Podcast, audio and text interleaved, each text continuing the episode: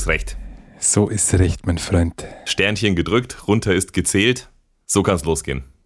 Jalla, so jalla. kann's losgehen. Ja, jalla, jalla. Dabei, dabei. Dabei, dabei. Ähm, liebe Freunde, herzlich willkommen zu einer neuen Folge von den Hörensöhnen. Ähm, heute mit einem neuen, äh, mit einer neuen Rubrik, die eigentlich eine alte Rubrik ist, nur jetzt einen neuen Namen hat. Ihr erinnert euch vielleicht an die äh, lustige Hörprobe, die wir letzte Staffel, glaube ich, zweimal gemacht haben. Mhm. Und diese Staffel noch gar nicht, richtig? Das ist korrekt. Genau. Aber wir haben uns überlegt, dass der Name nicht so cool ist und äh, nennen das Ganze jetzt anders, nämlich wir nennen es jetzt Gib's dir hart. Oh yeah. Ja, nicht nur der Name war nicht so perfekt, sondern äh, tatsächlich mehr oder weniger unabgesprochen, finde ich, haben wir es uns auch immer versucht, ein bisschen hart zu geben. Also irgendwie danach musste man Stimmt, feststellen, ja. dass das eigentlich schon immer das Thema war, weil das Konzept von der lustigen Hörprobe war ja eigentlich, äh, du gibst mir ein Album, das ich noch nicht kenne, ich gebe dir ein Album, das du noch nicht kennst. Aber wir haben uns nicht unbedingt Alben gegeben, die jetzt äh, so die, die am leichtest verdaulichen waren und hatten dabei ein paar äh, Überraschungen, äh, was dem anderen tatsächlich gefällt oder was ihm nicht gefällt.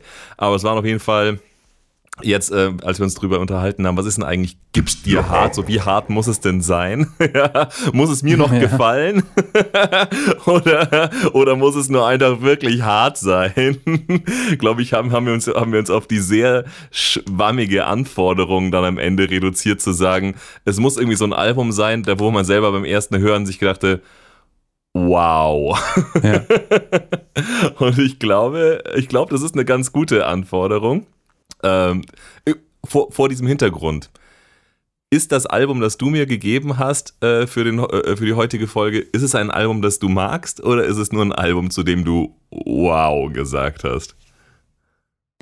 Ich muss schon sagen, es ist schon ein Album, das ich mag. Ähm, das aber tatsächlich, also ich hatte ja eigentlich noch was anderes im Sinn, aber ich habe mir gedacht, wenn, wenn du das noch nicht kennst, was ich dir gegeben habe, dann erspare ich dir das andere, weil das andere ist etwas, womit ich mir auch selber sehr schwer tue, das wirklich geil zu finden.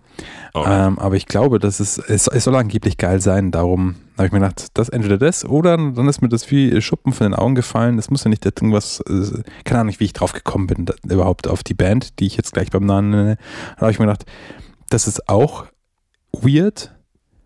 Ähm, aber was ich auch weird finde, ist, dass hier mein Internet die ganze Zeit rumkackt. That is fucking interesting. Was soll denn der Scheiß? Naja, gut, das Surface aufnehmen nicht so wichtig. Außer du willst was nachgoogeln. Also, wenn du es nicht ohne Google kannst, dann würde ich sagen, äh, die Entscheidung, wer hier von uns beiden der bessere Podcaster ist, ist hiermit gefallen. Ah ja. Der mit dem besseren Internet. Nein, also ähm, mir, mir ist das eingefallen, ich habe gedacht, das ist doch auch nicht unbedingt, sag ich mal, so easy listening, aber dafür ist es äh, cool. Ähm, genau, und dann habe ich dem Elias gegeben von der Band Terra Tenebrosa aus Schweden mhm. das Album The Purging, glaube ich, heißt es doch, oder? The, The Purging. Purging, so ist es.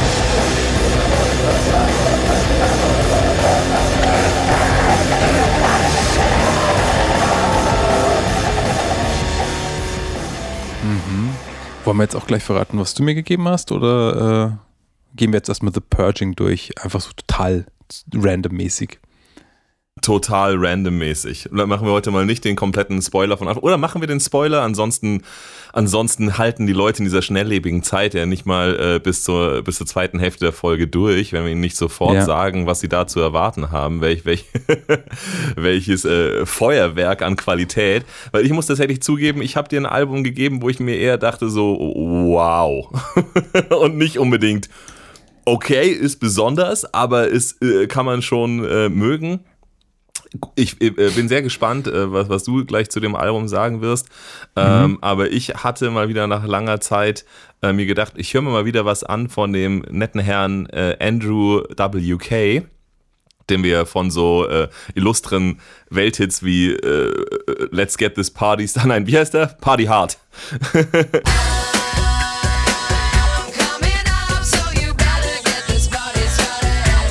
Ja.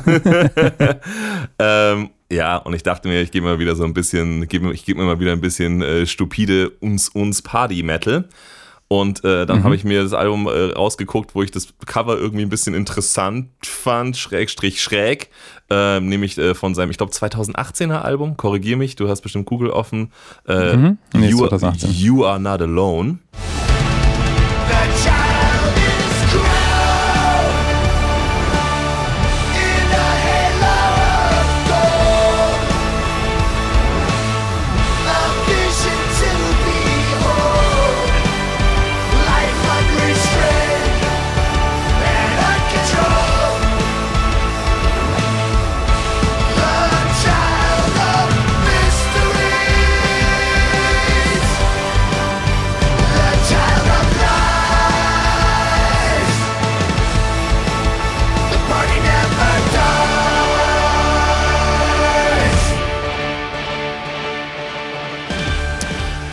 Und ich muss sagen, als ich das gehört hatte, ich war noch nicht ganz fertig, vielleicht so bei der Hälfte, vielleicht bei dem ersten Spoken Commentary Part, der dann irgendwann auch auf dem Album immer mal wieder passiert, wo er äh, philosophische Sinnsprüche zum Besten gibt, äh, dachte ich mir, okay, das kommt auf meine Liste für Gib es dir hart, weil irgendwann fand ich es wirklich schwer, äh, mir das anzuhören. Also ich finde ihn ja irgendwie lustig und irgendwie auch cool, dass er einfach macht, was er macht.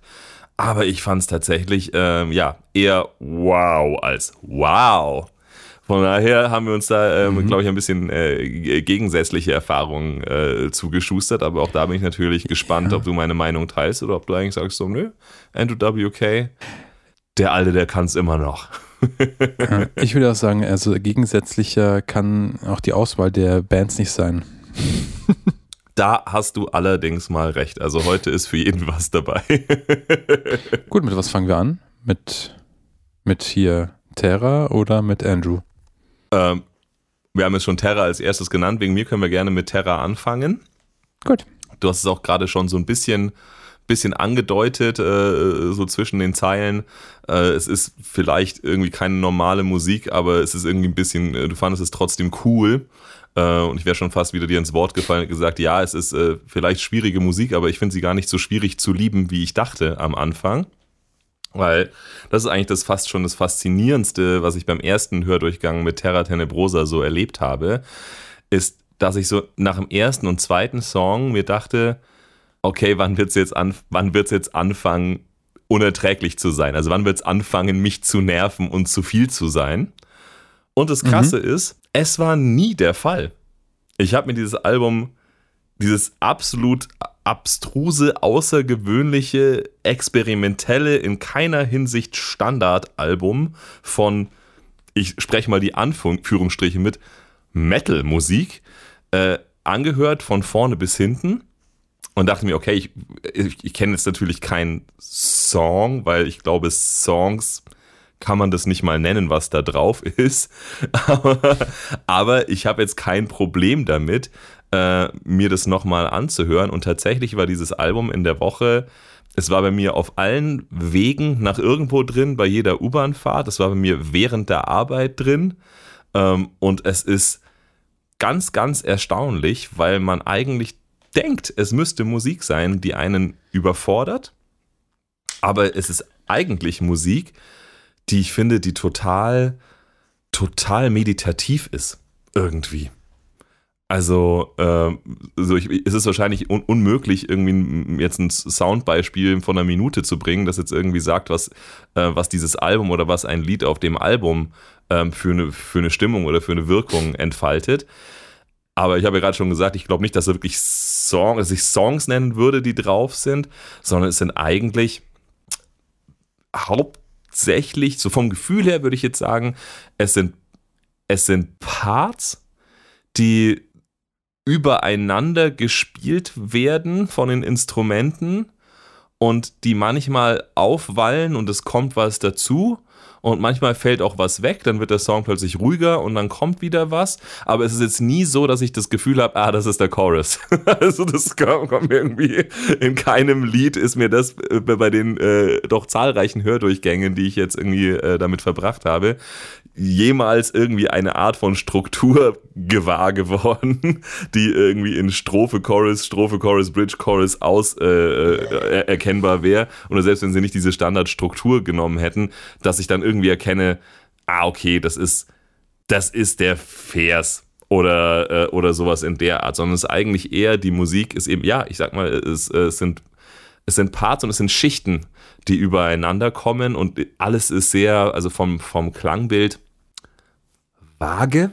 Es ist irgendwie verschwommen. Es ist, sicher, es ist keine irgendwas lastige Musik, also es ist keine gesangslastige Musik.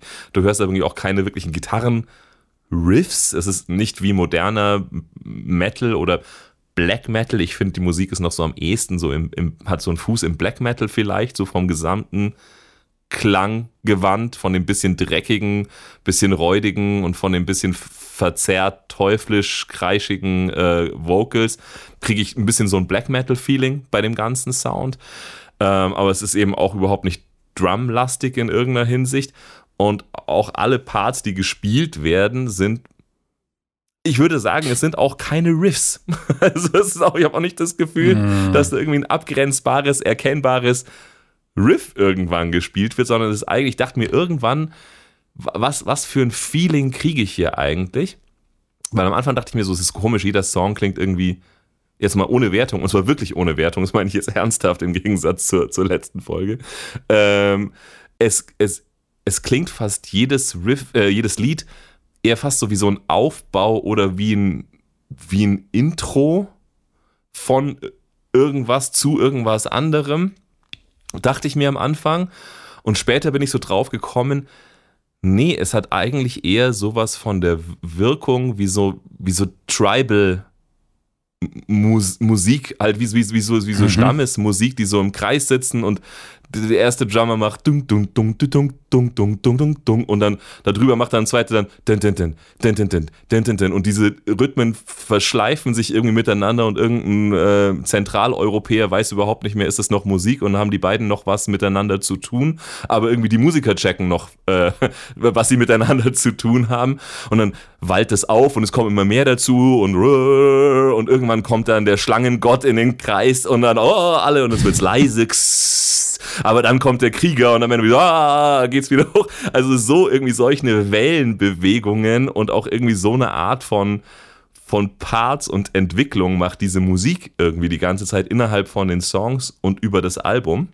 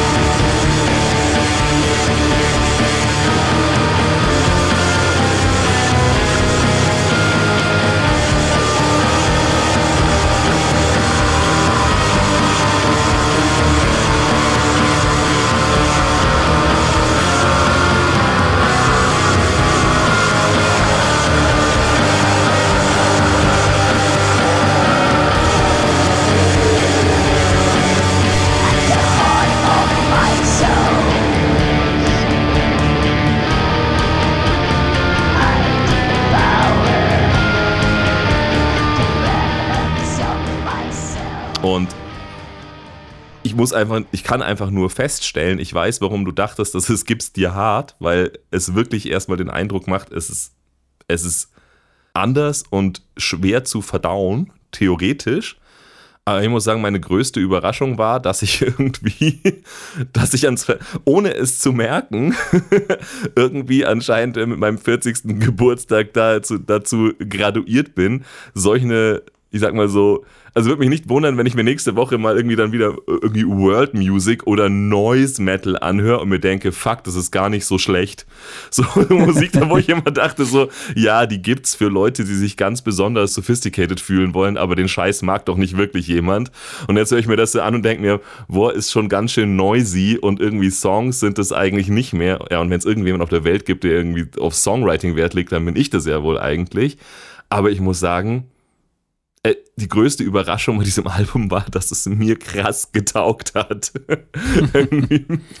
ja, also ich, ich finde schon, dass äh, Riffs drin sind, aber es sind dann eher so, keine Ahnung, vielleicht Riff ist vielleicht falsch, aber so, ja, wobei, hm, so, so punkige äh, Akkordfolgen, die schon irgendwie Sinn ergeben, aber ich finde, das, das ist halt einfach, wie du schon sagst, äh, Noise gemischt, ich finde mit Punk ähm, mit äh, Metal auf jeden Fall auch und hat dieses Black Metal Feeling und so weiter, auch nicht zuletzt von, von dem, wie die Leute auftreten. Was war das? Sag mir, warum, warum legst du mir auf? Das, das, das war ich nicht. Das war's vielleicht, das ja, war vielleicht kaum, Hosentaschen der, oder so. Kaum fängt der Richard an, was dazu zu sagen, ist schon wieder Telefonat beendet. Hab ja, schon verstanden. Also Entschuldigung, also ich meine, mein, mein, Monolog ist vorbei. Ich weiß nicht, was jetzt noch Cooles in der Folge passieren soll, ehrlich gesagt. das ist auch wieder wahr, ja. Nein, also ähm, ich finde, das ist vor allem Musik, die atmosphärisch funktioniert. Deswegen auch, ähm, ich sag mal, ich höre Musik, die vielleicht noch weniger songig ist. Ähm, also ich sehe das schon eher noch als Songs, als als Kapitel von einem großen Ganzen, mhm. aber auch mehr so eher als. Nicht gar nicht, aber eher als. Ja, und ähm, genau, also ich habe ich hab ja immer noch die Intention, ähm, wie du jetzt vielleicht an, an meiner, oder wenn man hier vielleicht gehört hat am Anfang vom Podcast hier, von der Folge, äh, dir doch trotzdem noch was zu geben, was du gut finden kannst, was ich denke, was du gut finden kannst. ja. Sonst hätte ich dir nämlich jetzt was ganz anderes gegeben, was aber mich irgendwie halt dann anscheinend auch an Terra Tenebrosa erinnert hat und dann ist mir das eingefallen, ach, weißt du was, ich gebe ihm lieber das. Ich gebe ihm lieber was, was weil, er mögen kann. Äh, das, das, ist wenigstens, das ist wenigstens ein Album, das ich selber mehrfach schon mal in meinem Leben durchgehört habe und das kann ich bei dem anderen nicht so ganz behaupten, dass ich das geschafft habe. Soll ich es vielleicht einfach mal droppen, was das andere gewesen wäre, oder soll ich es dir noch aufheben für eine andere? Gibt es die Hardfolge? Kommt, kommt, Wobei ich ehrlich kommt, gesagt vom, vom Style anders gehen wollen würde als jetzt hier Terra Tenebrosa und ich finde, das ist schon sehr ähnlich. Okay, also wenn du es mir nicht gibst, dann kannst du, dann kannst du jetzt auch sagen, ja. was das andere ist. Also ich, ich hatte gedacht, dass ich dir gebe ähm, Imperial Triumphant mit Alphaville. Kenne ich nicht. Kennst du nicht? Nee. Also Imperial Triumphant sind vielleicht äh, jemanden, der sie nicht kennt, am ersten noch dadurch aufgefallen, dass sie äh, komplett schwarz angezogen sind und goldene Masken tragen und goldene In Applikationen an ihren Instrumenten haben. Und die Masken sehen alle so ein bisschen aus wie äh, äh übertriebene äh, Versionen von dem Roboterkopf von Metropolis. Und mhm. Äh, ihre Musik geht immer irgendwie um New York. Und das Chaotische von New York stellen die halt durch ihre Musik wieder dar. Und es ist irgendwie so eine Mischung aus dissonanten Death Metal gemischt mit Jazz.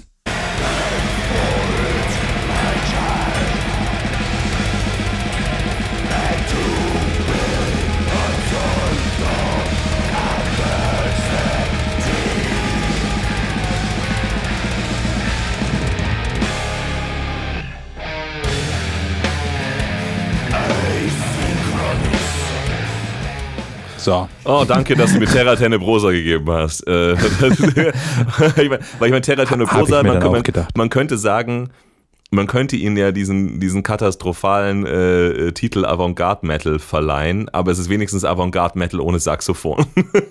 Muss ich schon mal sagen. Ja. Also, das haben sie schon mal richtig gemacht in meinem Buch, dass sie gesagt haben, wir machen jetzt hier mal irgendwas, was noch nicht da gewesen ist, aber die Bläser lassen wir draußen und den Jazz verdammt nochmal auch. Da bin ich schon mal, da war ich schon mal sehr, sehr cool mit Terra Tenebrosa an der Stelle.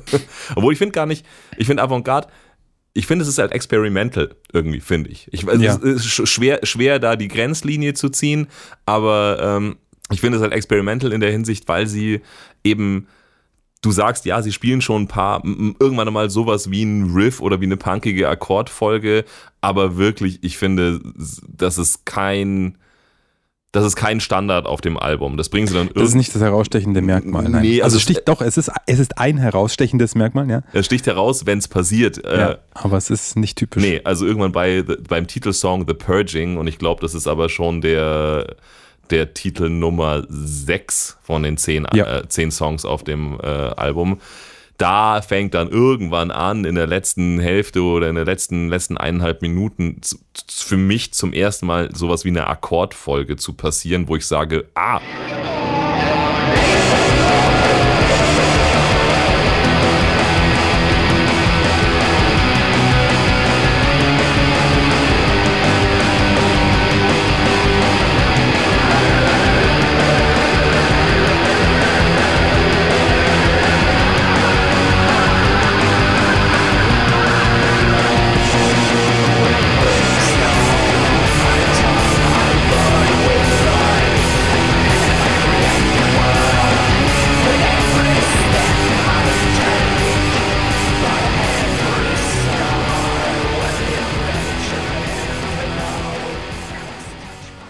das ist eine verständliche Akkordfolge äh, mit einer, einem wiederholenden Muster, die auf irgendwas hinausläuft. Mhm. Die ich irgendwann mal wieder erkennen werde oder mich dran erinnern werde. Ja, genau, die man wiedererkennen kann und die dann im Loop wieder anfängt und nicht einfach eine Soundwand im Prinzip, wie es eigentlich die, die fünf Songs davor oder fünfeinhalb Songs davor der Fall war.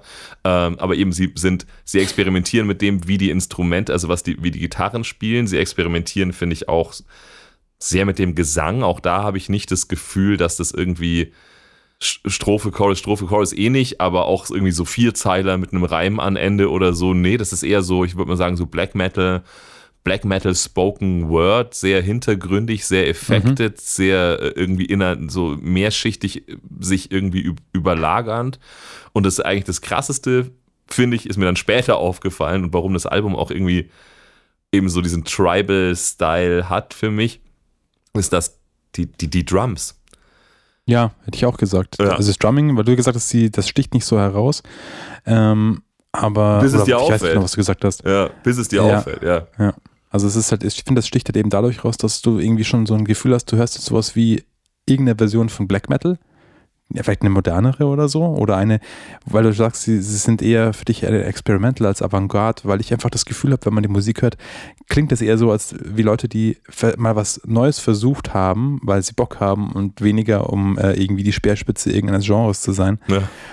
Aber eben gerade dieses Drumming ähm, finde ich, äh, das hat halt eben diese, diese, ja, diese Rhythmen, diese Tribal-Rhythmen. Und das hat natürlich auch irgendwie so einen, eben den, so einen Groove, was wiederum mit, mit den Akkordriffs und auch dem ganzen Noise dann eben, obwohl es eigentlich Lärm ist, das Ganze fast wieder ein bisschen in Anführungsstrichen eingängig macht. Und ich glaube, das ist das, was das dann auch eben äh, leichter macht, das anzuhören, als du kannst es dir ja mal geben. Alphaville, ich schicke dir einfach mal nach einen Link, äh, damit du mal hörst, wie das klingt, was ich mir zuerst gedacht habe, was du mir das ja geben sollst. Das ist schon, finde ich, nicht total ungenießbar, aber schon deutlich, für mich zumindest, schwieriger. Und ich glaube, da, was, was das angeht, ticken wir da beide ein bisschen ähnlicher, dass wir da mit Imperial Triumphant äh, vielleicht ein bisschen äh, mehr Schwierigkeiten haben als mit Terra Tenebrosa. Ja, ich, ich glaube, viele, viele versuchen, äh, äh, so Experimental und Avantgarde hat ja dann oft auch irgendwie so eine, so eine starke, äh, so ein starkes Standbein im Prog und viele im Prog probieren halt ähm, Dinge zu spielen, die eben, ja, die halt per se schon von, von, ihrem, von ihrem Anspruch halt schwer zu verdauen sind. Also wo du dann sagst, okay, ich spiele jetzt einen Fünfvierteltakt und einen Siebenvierteltakt und einen Neunzehnvierteltakt und dann doch wieder einen Einvierteltakt und äh, währenddessen spiele ich Töne, die in keiner Tonleiter zusammen vorkommen, sodass dann der normale Hörer irgendwann sagt so, das ist random und wann der Part anfängt und aufhört äh, und, und ob das jetzt cool ist oder nicht, äh, nicht mehr identifizierbar. Und die, da hast du absolut recht, die Drums machen es eingängig in der Hinsicht, dass die Drums quasi das sind, woran du dich festhalten kannst vor dem, vor dem Soundgewaber, weil die Drums ganz, ganz, es ist ganz, ganz weird. Ich habe echt eine Zeit lang gebraucht, um zu verstehen, ähm, warum dieses Album dieses Feeling entfaltet, das es hat. Und der Witz ist, dass die Drums keinen, die machen keinen Beat. Das es klingt jetzt total absurd, aber was sozusagen bei den Drums eigentlich durchgehend ist, ist Also so. Percussion halt. Ja, oder was halt Eigentlich, bei den? Drums durchgeht, ist, ist dieses, dieses Becken, ja typischerweise ein Hi-Hat oder eine Ride, diese, dieses Becken, das normalerweise so durchzählt wie ein Metronom, auch bei jeder anderen Band. Das ist sozusagen das Althergebrachte, dass irgendwie die Hi-Hat einfach tss, tss, tss macht und du deshalb schon irgendwie weißt, worauf du eigentlich Kopf nicken müsstest oder wann eine Wiederholung vorbei ist, so. Und was die dann die, die Snare und die Bassdrum machen und die Toms äh, ist halt, das ist kein normaler althergebrachter Beat mehr. Und ich finde es total erstaunlich, dass das, also es ist nicht überkandidelt, es ist nicht, ich spiele hier was ultra krasses, was kein Mensch kann, sondern es ist eher, Was kein Mensch erwarten würde, dass jetzt hier kommt. ja, es, es, es klingt für Ich mich finde, das klingt immer so trip, trip-hoppig klingt Ja, auch, auch wieder ohne Wertung und auch dieses Mal wieder ernsthaft, ohne Wertung, sondern einfach nur, das ist das, was mir dann irgendwann äh, eingefallen ist als Beschreibung. Es klingt so, als ob es der Drummer geschafft hätte, wieder zu, zu entlernen, was er quasi über, über Standard Drumming weiß.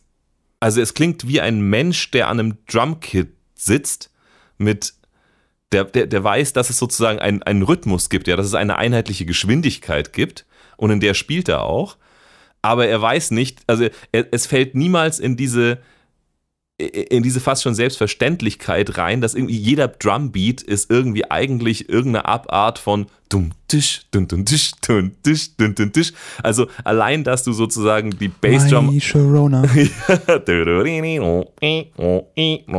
aber ich meine, das, das weiß einfach jeder, jeder Mensch, der noch nie an einem Drumkit saß, den du sagst, mach mir, äh, sing mir mal einen Drumbeat mit deinem Mund, macht dumm, tisch, dumm, tisch oder uns, uns, uns, uns. Irgendwie weiß jeder Mensch, dass die Bassdrum auf die Eins kommt und halt dann irgendwie für den Downbeat dann halt kommt halt die Snare, so dumm, tisch, dumm, tisch. Das weißt du einfach. Und das ist das, was treibt und was nach vorne geht aber was natürlich irgendwann auch langweilig ist, weil so äh, es ist so es ist ja fast schon einschläfernd, wenn da nicht irgendwann mal eine Variation passiert oder da mal Geschwindigkeit dazu kommt oder plötzlich dann die Double Bass unten drunter macht oder so und dadurch dass der und dadurch dass der überhaupt Das klang jetzt nicht wie so ein Luftballon, was in die Luft rausgeht. so spiele ich halt Double Bass, ja, don't judge me. Don't king shame. Bass. Aber eben, also in, in, diesen, in, diese, in diese Standardideen von Drumming fällt der halt überhaupt gar nicht rein auf dem Album. Und deshalb hast du eigentlich die ganze Zeit Drums, die dir schon den Takt vorgeben, aber, aber eben die keinen Beat machen.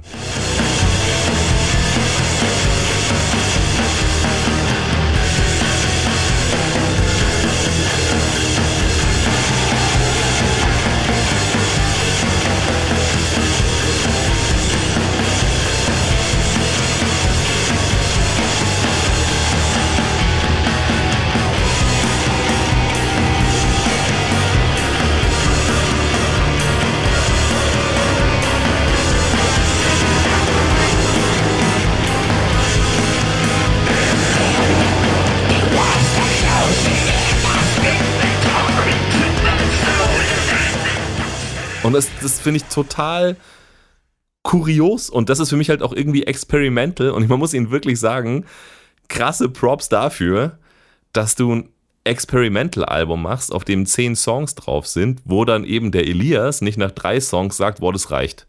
Also jetzt reicht's. Sondern wo es echt, dass ich mir bis zum Ende gerne anhöre, weil, und das ist ja auch ein bisschen, dass du es vorhin schon angedeutet hast, weil es als Album sehr gut geschrieben ist. Also man kann jetzt sagen, hängen die Songs zusammen oder nicht. Ja, nein, vielleicht. Ich habe mir die Texte nicht durchgelesen. Aber was sie auf jeden Fall haben, ist eben dieses, diese, diese Dynamik, dieses Auf und Ab innerhalb von einem Song und eben auch zwischen den Songs. Und ich habe tatsächlich in diesem Fall auch, weil ich echt wissen wollte, Terra Tenebrosa, was, was ist hier die Idee dahinter? Ja, was, was, was ist das hier? Äh, was, was, was macht ihr? Habe ich mir tatsächlich auch ein Interview durchgelesen. Mhm. Und der ähm, Mit Kuckuck. mit Kuckuck, das ist der Bandleader mit seiner Kuckucksmaske. Ich hätte es ehrlich gesagt nicht erkannt, dass es eine Kuckucksmaske sein soll. Ich dachte, das ist ein glaub, klassischer Das Devil. geht eher darum, dass er einen Vogel hat. Ich glaube auch, dass er, dass, er, dass er crazy ist. Genau, Kaku ist der, Ja. ist der Bandleader, äh, dieses äh, Drei-Mann-Experimental Dings, das sie da haben. Ähm, und äh, irgendwie auch der Banddiktator, so wie er sich in den äh, Interviews gibt. So muss es sein. Er sagt, er glaubt nicht an Demokratie äh, im, im Bandkontext und die anderen beiden dürfen gerne Vorschläge machen, aber es passiert nichts ohne seine Die er dann- Zustimmung. Die er dann gnädigerweise ablehnt. ja, ja.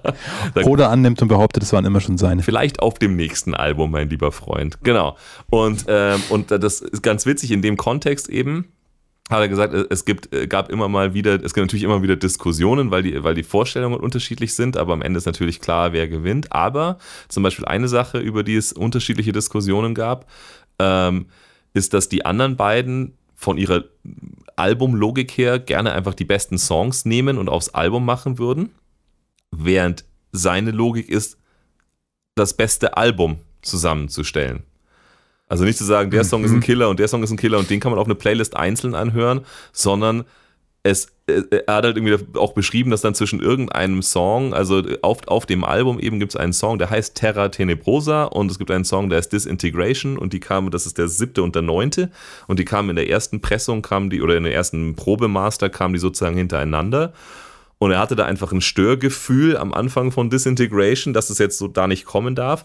Und dann hat er noch At the Foot of the Tree, das ist der Song 8, einfach dazwischen noch geschrieben. Da musste noch ein anderer Song dazwischen. Und ich gebe ihm tausendprozentig recht. Ich war vorhin unterwegs, bevor ich das Interview gelesen habe. Ich war unterwegs und dachte mir so, boah, jetzt könnte das Album langsam vorbei sein. Und dann kam der Song At the Foot of the Tree und ich dachte mir, nee, das ist nochmal so ein richtig schöner Durchatmer, bevor es dann nochmal zwei Song Experimental Ende des Albums kommt. Ohne den wäre es unerträglich gewesen. Und es ist krass, es ist, Unerträglich. es ist, ja, es ist krass irgendwie, ähm, wenn, wenn jemand das, das tatsächlich kapiert, ähm, weil es ist nicht so einfach, glaube ich, in dieser Art von Musikrichtung ähm, ein Album zu schreiben, das, das, ja, das, das irgendwie verdaulich ist. Und ich glaube, das ist. Mhm. das Rücksicht auf den Hörer nimmt. ne? ja, ja. Weil oft ist es so, wenn Leute, wenn Leute irgendwie eben so was Krasses machen wollen, ich jetzt mal sehr vage, dann muss immer ganz viel von dem Krassen kommen. Und wenn es irgendeinem nicht taugt, dann sind die Leute halt einfach noch nicht bereit dafür. Mhm. Aber ähm, das ist so ein bisschen, ich vergleiche das mit, mit, mit der Aussage von Alexi Laiho von Children of Bodom, die ich schon 50.000 Mal hier angebracht habe. Warum sind die Alben nie länger als 35 Minuten? Weil sich das länger keiner den Scheiß anhören kann, seiner Meinung nach. weil es halt einfach zu viel ist, weil es äh, so viel äh, over the top ist und, und es äh, halt einfach nicht 70 Minuten over the top braucht. Und hier finde ich auch eben, das finde ich mir auch dann einfach mal die Playlist, also die, die ist, wie gesagt, Playlist zum Bullshit halt, einfach so, ähm, sagt man die Tracklist, so, Mhm. das ist das, was ich so anschaue. Und das Gute an der Desktop-App von äh, Spotify ist, dass ich da auch die äh, Länge des jeweiligen Songs sehe. Und wir reden hier schon von einer Band, wo so die Kernstücke schon so sieben, acht Minuten lange Songs sind. Was man sich jetzt vielleicht bei dem Sound vorstellen kann, dass das, man sich da schon drauf einlassen muss. Dass es schon ein ganz schönes Stück ist, sich so einen, so einen sieben Minuten langen Song mit dem Sound anzuhören, wie hier Black Pearl in a Crystalline Shell oder so. Aber es kommen erstmal zwei relativ kurze Songs, bevor dann der erste lange kommt. Und dann hast du es eigentlich fast immer so. Dann ist der vierte ist wieder nur drei Minuten lang, der fünfte ist sieben Minuten, dann der sechste, The Purging, ist dann nochmal fast acht Minuten. Aber dann kommt nochmal ein viereinhalb und ein zweieinhalb Minuten Song, dann kommt nochmal ein sieben Minuten Song und am Ende gibt es dann nochmal einen zweieinhalb Minuten Song. Und ohne Ja. das, ohne, wenn man jetzt auch nicht unbedingt wüsste, die Songs alle so im Ohr hat, ist nämlich natürlich nicht so leicht bei denen, die Songs immer im Ohr zu haben. Ja. ähm, vielleicht so einzelne Stellen, aber dann weiß man auch oft nicht, wo, in welchem Song waren die eigentlich nochmal. Ja. Aber man sieht einfach schon an der Länge der Tracks, wie das aufgebaut ist. Dass das schon mit einer Rücksicht auf den Hörer aufgebaut ist und mit einem ja, sie wollen dich einfach nicht belästigen. ja, sie, sie wollen es nicht so weit übertreiben und das ist, finde ich, die große Kunst, Ja. wie bei vielen anderen Sachen, die sehr technisch und mit sehr viel können und mit vielleicht weniger einem Fokus auf äh, Eingängigkeit zu tun haben, dass man es halt so macht, dass es nicht zu viel wird für einen vorgestellten ähm, Hörer, der vielleicht jetzt nicht, keine Ahnung, zum Beispiel der mega äh, Gitarrenschredder ist und sich denkt, wow, wie krass sind die Sweeps und äh, die, also sich, die Tappings und alles andere äh, und wie schnell spielt er jetzt bitte das Griffbrett drauf. Und das fand ich ja zum Beispiel auch bei ähm, den Soli auf der Covenant oder The Covenant Nexus Polaris ja an dem Blackheart, an dem Gitarristen so wahnsinnig geil, dass der in seinen Soli schon du merkst, er lässt dich schon wissen, dass er ein krasser Shredder-Typ ist. Aber er baut es halt so ein, dass es so das i-Tüpfelchen oben drauf ist. Das macht nicht das Solo aus, sondern das macht das Solo nochmal besser, nochmal krasser. Du kannst quasi das Solo, wenn du keine Ahnung davon hast, was für eine krasse Scheiße der gerade spielt, dann kannst du das Solo trotzdem gut hören. Ja. Und wenn du weißt, was für eine krasse Scheiße er spielt, dann kannst du wertschätzen, dass er trotzdem sich die Mühe gemacht hat, wirklich was zu komponieren, was ein Solo ist und nicht einfach Fingerübungen rauszuhauen. Und dann sagt er, hat er sich gesagt, ja, und jetzt an der Stelle von dem Solo, wir reden hier vielleicht von 25 Sekunden in dem Song, da zeige ich es euch nochmal ganz genau, wo der Hammer hängt. Aber ich baue es so ein, dass es total Sinn ergibt.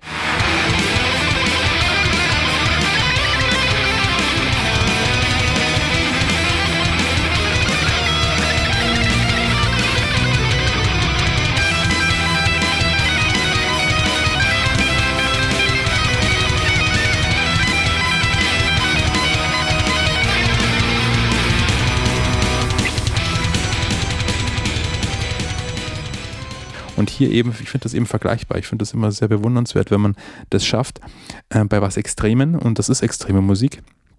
Ähm, auch jetzt für den normalen Metal-Hörer ist das, glaube ich, extreme Musik. Ja, ähm, das so zu machen, dass wenn man sagt, okay, aus welchem Grund auch immer, weil die jetzt so coole Kapuzen haben und der hat so eine Maske und irgendwie habe ich gerade Bock, mir mega evil und äh, crazy vorzukommen, aber welcher Grund es auch immer ist, dass ich mir jetzt das nehme und anhöre, ähm, dass wenn man sich das schon sozusagen vornimmt, dass das einem möglich gemacht wird zu sagen, boah, ich weiß noch nicht so recht, aber schlecht ist es nicht. Anstatt dass es halt einem wie so eine Dampfwalze überfährt und halt einfach gar nicht die Möglichkeit gibt, irgendwie Bock zu entwickeln, das weiter zu erkunden. Sondern das finde ich, machen die halt mega gut, ähm, dass sie das, äh, dass sie einem Bock machen, das weiter zu erkunden. Auch jemanden, der vielleicht jetzt nicht mega diese Sachen, die da Elemente sind von, der, von dem Sound anhört. Da machen es zum Beispiel, finde ich, äh, das kannst du mir dann mal anders sagen, wie du das siehst, äh, da machen es einem die Jungs von Imperial Triumphant schon ein bisschen schwerer. Ich meine, wenn du auf, auf dissonanten Metal und auf Jazz stehst, kein Problem. Denke ich mal. Ja? Ähm, je ätzender, desto besser. Aber es, ich sage ja nicht, dass das schlecht ist. Ich sage nur, ach, ich muss mir schon echt Mühe geben und hier finde ich, musst du dir nicht so viel Mühe geben, um das gut finden zu können. Weil es sind schon immer Sachen, die sind echt super simpel und eingängig, kommen immer mal, blitzen mal wieder auf.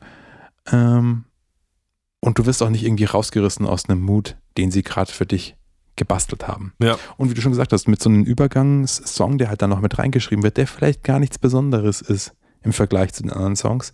Genauso wie vielleicht dieses eine Riff in einem Song jetzt nicht so das mega geile Riff ist, aber halt Riff 1 und äh, Riff 3 miteinander verbindet, das Sinn macht, das, ähm, das macht es schon einfach einem auch leichter, dass man halt quasi von einem Mut dann in den nächsten so ein bisschen übergeleitet wird. Oder mal verschnaufen kann, wie du gesagt hast. Das finde ich das Besondere an dem Album. Total. Also es ist eben äh, überhaupt total, äh, also es war eben total erstaunlich für mich, dass es äh, eben, ja, also diese Art von Musik so gut erträglich ist und ich glaube, das, was sie halt richtig gemacht haben, vielleicht, ähm, ist einfach nicht, nicht, nicht alles auf elf zu drehen. Also halt zu sagen, ja, wir experimentieren jetzt, aber wir überfordern dich halt nicht an jeder Front. Sondern eigentlich, sag ich mal, überfordern wir dich im ähm, vielleicht sozusagen im, im Klangbild und in der ähm, Songstruktur. Ja, genau. Mhm. Und, in der, und in der Songstruktur, in den nicht althergebrachten äh, äh, Riff, Riffing und Drumming. Aber es ist jetzt nicht so, als ob sie eben alles auf, äh, auf das Krasseste, was sie können, gedreht haben, sondern eigentlich eher es alles so einfach gehalten haben, dass du es dass du es verarbeiten kannst und dass du es äh, sehr, sehr gut aushalten kannst. Und das ist für mich eben halt wirklich Musik zum Nebenbei hören war und äh, auch irgendwie fast schon irgendwie einen meditativen Charakter hatte. Also ich fand es auf jeden Fall, ja, das ist eine, das ist eine riesen Überraschung, dass, äh, dass mir dieses Album klar gemacht hat, äh, dass das in, in der Art, in der Ecke von Musik, also sag ich mal, in der Musik, die eher Noise-Anleihen hat und die auch so stark wiederholungslastig ist und die vielleicht man eben auch als Avantgarde oder Experimental äh, bezeichnen kann, äh, dass man dann nicht halt ein absoluter irgendwie äh, Snob, ja, ich höre äh, nur äh, afghanische äh, Maultrommelmusik, weil alles andere reizt mich einfach nicht mehr, sondern dass das tatsächlich dass es da echt solide Dinge gibt oder mehr als solide Dinge, die total totalen Coolness-Faktor haben und gegen Ende des Albums finde ich sogar auch, wird es dann sogar fast noch ein bisschen punkiger. Also sie fangen, sie, sie sagen auch nicht, okay, ich habe jetzt ein Rezept und das ziehe ich dann durch, sondern gegen Ende habe ich dann manchmal sogar fast das Gefühl, dann wird auch noch, kriegt das Album auch sogar fast noch ein bisschen Drive stellenweise oder Parts, die fast noch ein bisschen rockig oder punkig äh, sind oder ein bisschen Zug nach vorne haben. Und das ist wirklich super gut dosiert, super gut aufgebaut. Äh, ich muss zugeben, ich habe mich jetzt nie hingesetzt und gesagt, ich höre mir dieses Album jetzt konzentriert von vorne bis hinten an, sondern es war eigentlich immer während ich unterwegs war, während ich was gemacht habe, wie ich halt auch normalerweise Musik höre. Ich setze mich eigentlich nicht hin und mache die Augen zu und höre nur. Ähm, aber für all diese Alltagssituationen war es mega geil. Ich habe währenddessen verrückte, crazy Musik gehört. Immer wenn ich wieder dessen gewahr geworden bin, was hier eigentlich gerade auf meine Ohren trifft, dachte ich mir so, wie krass kann das sein, dass ich hier gerade irgendwie im Sommer beim Sonnenschein draußen spazieren gehe, auf dem Weg zur Tanke, um mir ein Eis zu kaufen und mir diese Musik anhöre und es taugt mir. Und ich habe ein Lächeln im Gesicht, während ich so sowas während anhöre. Die, während die Sonne scheint, ja. Ja, genau. Das, während ich mir sowas anhöre im Prinzip. Also das war eine absolute krasse krasse Erkenntnis. Und mal vielleicht, ich habe, wir, hatten ja schon, wir haben ja schon mal schamlose Selbstwerbung gemacht für unsere kleinen Solo-Projekte und bei mir ist ja End mit uh, This Too Shall Pass nur auf Bandcamp. Äh, Schleichwerbung Ende. Nur auf Bandcamp. Äh, nur auf Bandcamp, Bandcamp, Bandcamp. Ähm, und vielleicht bin ich ja inzwischen auch einfach, äh, man hat ja immer für Sachen mehr Verständnis, wenn man sie selber mal gemacht hat. Und da ist ja das Konzept ein bisschen so ähnlich. Ist ja eigentlich, das Ding hat ja fünf Parts, aber äh, jeder Part besteht eigentlich nur aus einem Riff, das sozusagen Schichten hat, die manchmal kommen und manchmal gehen, aber auch nur oft, mhm. sehr oft wiederholt werden. Vielleicht habe ich auch da irgendwann dann sozusagen so ein bisschen so den, äh, das Blut geleckt, äh, zu sagen, das ist irgendwie eigentlich auch eine Art von Stimmung, Stimmungsmache, ähm, die, die ich irgendwie zu schätzen weiß, was mir davor, bevor ich selber gemacht habe, auch nicht so klar war. Vielleicht bin ich jetzt auch tatsächlich bereit für so einen Experimental Shit. Und was Gereift. Andere, vielleicht.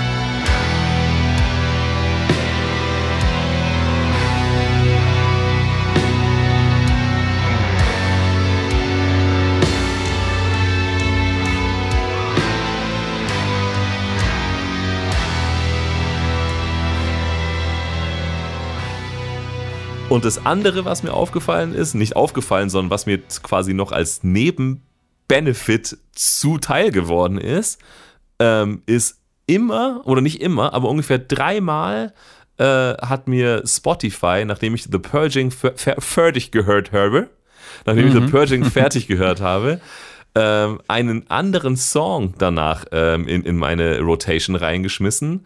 Und zwar Abalam von Hexes. Kennst du Hexes? Kennst du Hexes? Sind doch, die sind doch so hippie-mäßig, ist das so? Ist es hippie? Ah, nein, Hex. Nein, nein, falsch, falsch. Entschuldigung, ich kenne Hexes. Hexes sind diese krass äh, brutalen äh, Dänen.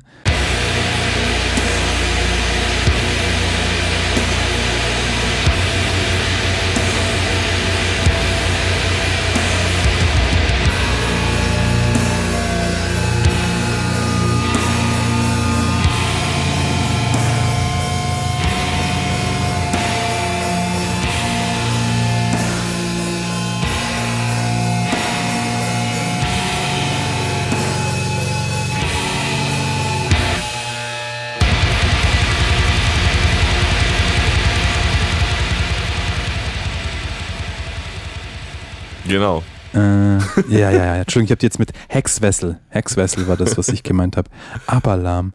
Aha, aha. Richtig Witzigerweise, geil. ich, ich habe auch was von Hexes bei mir im Plattenregal stehen. Ich habe mir mal von denen eine EP gekauft. Äh, wow. Ja, die 12. also X, äh, XII. Ja. Und das ich habe ich mir tatsächlich deswegen gekauft, weil ich es öfters im Laden habe stehen sehen und gesagt, geil, eine 10-Inch. Ähm, und dann, es geht irgendwie nur eine Viertelstunde, aber es ist echt so krass räudiger und krasser Sound. Also es ist ziemlich, Richtig es ist so ein geil. bisschen wie das, wie das nur in brutal. Also es ist Ja. wie, wie Terra, nur in brutal und vielleicht ein bisschen weniger in Richtung Soundscape und Synthi-Kram, was Terra halt machen.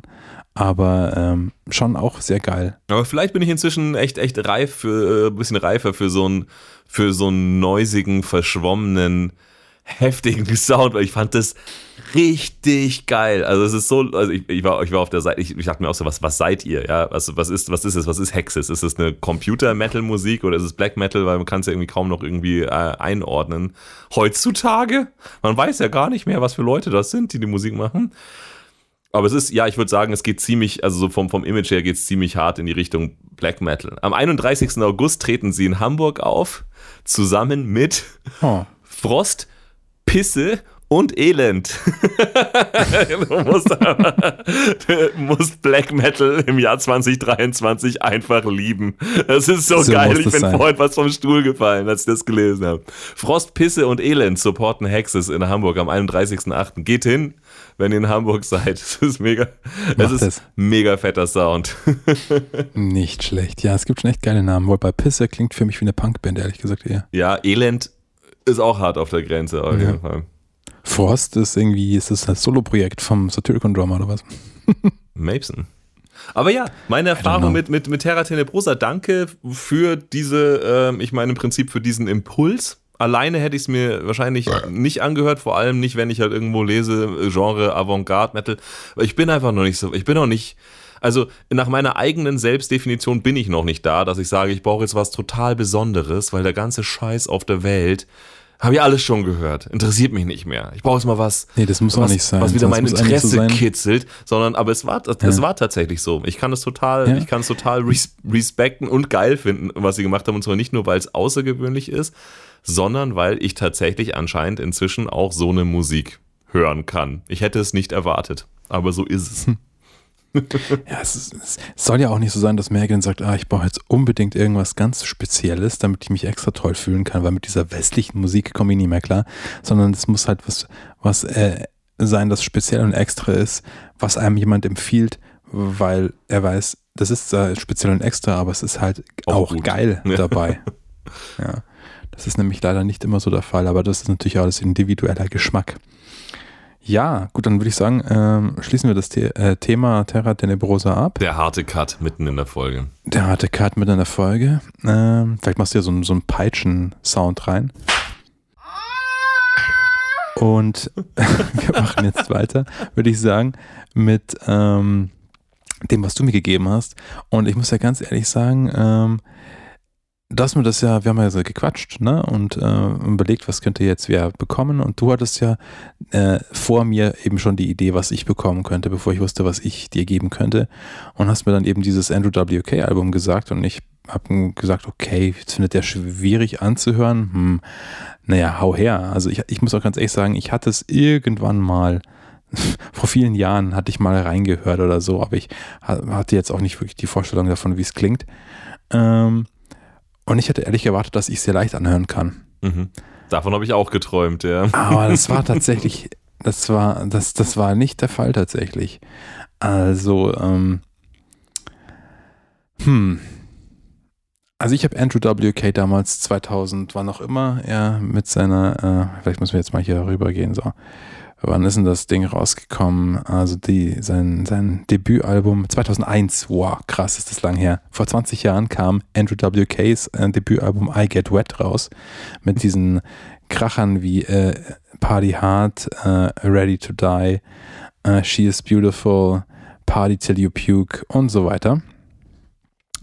Don't Stop Living in the Red, finde ich auch sehr geil vom, vom, äh, vom äh, Titel her. Oder auch I Love New York City, wo er die ganze Zeit, die ganze Zeit nur singt, dass er New York City loved halt. Ähm, So deep. Aber er muss auch Und nicht deep sein. Ke- Keiner wollte von ihm, dass Nein, er deep es soll wird. ja auch überhaupt Ja. nicht deep sein.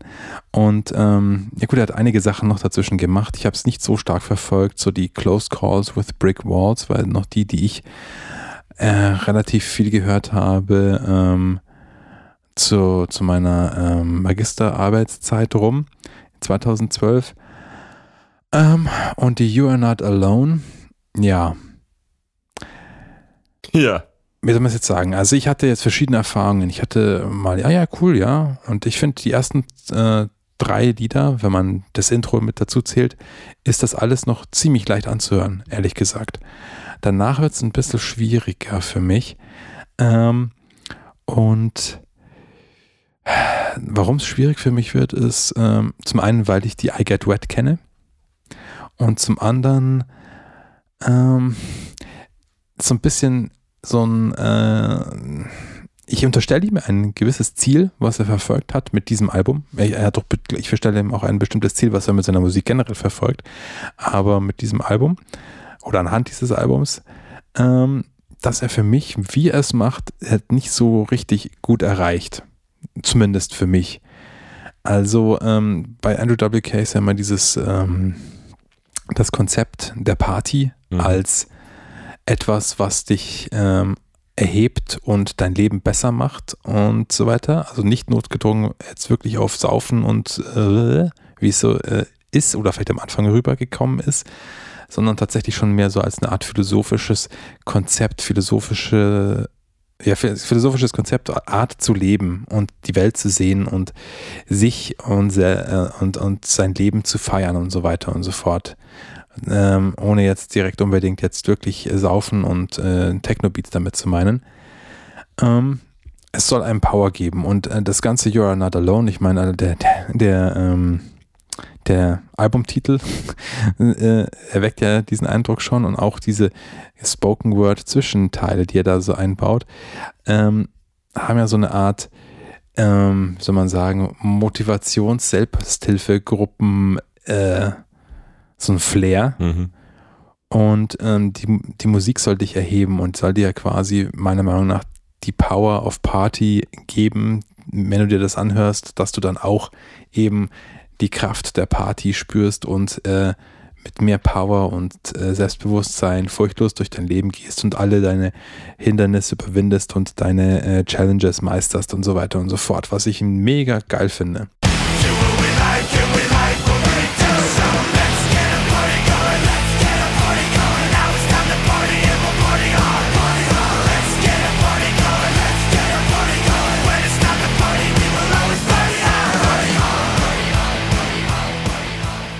Und der Typ ist halt auch ein bisschen abgedreht und äh, weird und seltsam und das passt alles super gut dazu. Mein Problem ist aber halt musikalisch gesehen, ich finde Music is worth living for and ever again, das kann ich mir alles noch so geben, aber man merkt schon am Intro von, von dem Album an The Power of Partying und auch an den restlichen Songs, das ist mir alles zu sehr Meatloaf und zu wenig ich hau dir die Power um die Fresse, wie es auf dem ersten Album ist. Es ist mir alles zu gediegen, zu langsam, oft nicht energetisch genug und nicht treibend genug und zu weichgespült, zu hymnenhaft auch, muss ich ganz ehrlich sagen. Also es ist so, so Stadionrock, äh, Meatloaf-mäßiges Zeug. Mhm. Ähm, was vielleicht auch daran liegen mag, dass äh, ich meine, ich habe das Gefühl, dass es zwar immer schon so war, aber vielleicht gerade auch auf dem Album noch mehr, die gesamten Songs von ihm auf dem äh, Klavier geschrieben werden Mhm. und das einfach eine ganz andere Dynamik hat. Ja. Wenn du Powermusik nach vorne, Rockmusik auf dem Piano schreibst, kommt was anderes bei raus, als wenn du ähm, das auf der Gitarre spielst. Okay. Ja, das kann eine Erklärung sein, auf jeden Wobei Fall. er auch Gitarre spielen kann und Schlagzeug spielen kann und der kann eigentlich alles spielen wahrscheinlich. Ähm, und äh, das ist mein eines Problem, dass das nicht genug auf die Fresse haut, vor allem wenn ich es mit der I Get Wet und mit dem Party Hard und so weiter und She is Beautiful vergleiche, was mir daran so gut gefallen hat damals war, es sind halt so positive Texte oder auch, keine Ahnung, diese Hymne an diese Frau, wer hinten auch immer er meint, oder alle Frauen und sie ist so wunderschön und so weiter und so fort und er verehrt sie so, aber gleichzeitig ist es mit so einem rüpeligen Sound äh, dargestellt.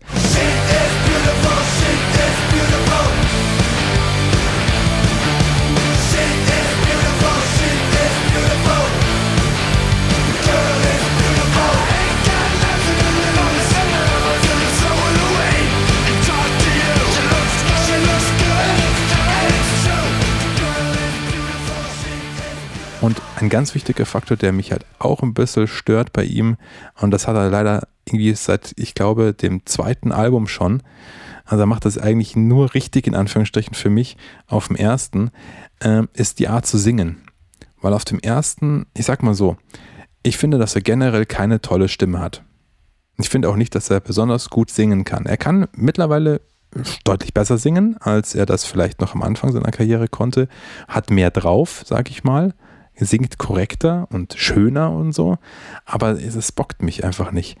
Ich habe den äh, ja auch, äh, weiß einige Sachen über ihn auch deswegen, weil er auf dieser, weiß nicht, wer, gibt es vielleicht den einen oder die andere da draußen, die das sich damals auch besorgt haben, äh, auf dieser Zen of Screaming DVD auf der ersten mit drauf ist und sich halt dann offenbart, ja, ich bin halt jetzt auch zu dieser Melissa Cross gegangen, weil äh, ich halt Probleme mit meiner Stimme kriege und so wie ich singe, werde ich immer sofort so schnell heiser und so weiter und so fort. Also das ist eine, das ist eine, das ist eine Screaming- und, und Growling-Gesangslehrerin im Prinzip.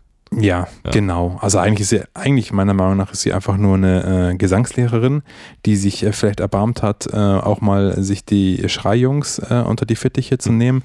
Also auf der ersten DVD ist mit Screaming, Growling ist da nicht viel los, äh, sondern es sind eigentlich mehr Gesangsübungen und die super effektiv sind, wenn du eigentlich nur ins Mikrofon rein äh, röchelst, ähm, dass du vielleicht mal ein paar Gesangsübungen machst, Atemübungen. Ähm, einfach deine Stimme trainierst und so, weil das halt äh, damals äh, halt die wenigsten gemacht haben. Das, was jetzt supermäßig Standard ist, ist äh, halt früher, da wo sie das rausgebracht hat, gab es das halt quasi so noch nicht, dass man das äh, Screaming und Growling als wirklich eine Art des Singens hernimmt und schaut, wie kann man das so machen oder was kann man für sich selber tun, dass das eben nicht Schäden hervorruft. Ja. Und ich bin mir ziemlich sicher, wenn ich mir die I Get Wet anhöre, ähm, dass so wie er da gesungen hat, das bestimmt schlecht für seine Stimme war. Aber es klang halt geil und powerful und ähm, also ist im Endeffekt sehr viel krasses Gegröle, was er da macht. Um es jetzt mal ein bisschen so despektierlich, aber dafür glaube ich einfach verständlich zu bezeichnen. Und jetzt singt er halt. Und was er damals auch gesagt hat, ähm, er ist jetzt so dankbar für die Melissa Cross, weil die hilft ihm halt jetzt da dabei. Und ein großes, so ein großer Hang-up, wie sagt man da, so ein großes Komplex. Ähm, Komplex, danke, ein großer Komplex, den er halt hat, ist, dass er möchte halt so gern hoch singen. Und egal was er macht, selbst wenn er halt von der Tonhöhe irgendwie so hoch singt, wie er halt da zu dem Zeitpunkt halt konnte, das klingt immer tief, weil der Typ einfach eine tiefe Stimme hat. Und jetzt, wenn ich mir sowas, The Music is Worth Living for anhöre, Boah. ja klar, jetzt singt er das hoch, ja, Boah. und es ist, es ist eine, eine, anständige Höhe. Ey, da rollst mir die Zehennägel auf.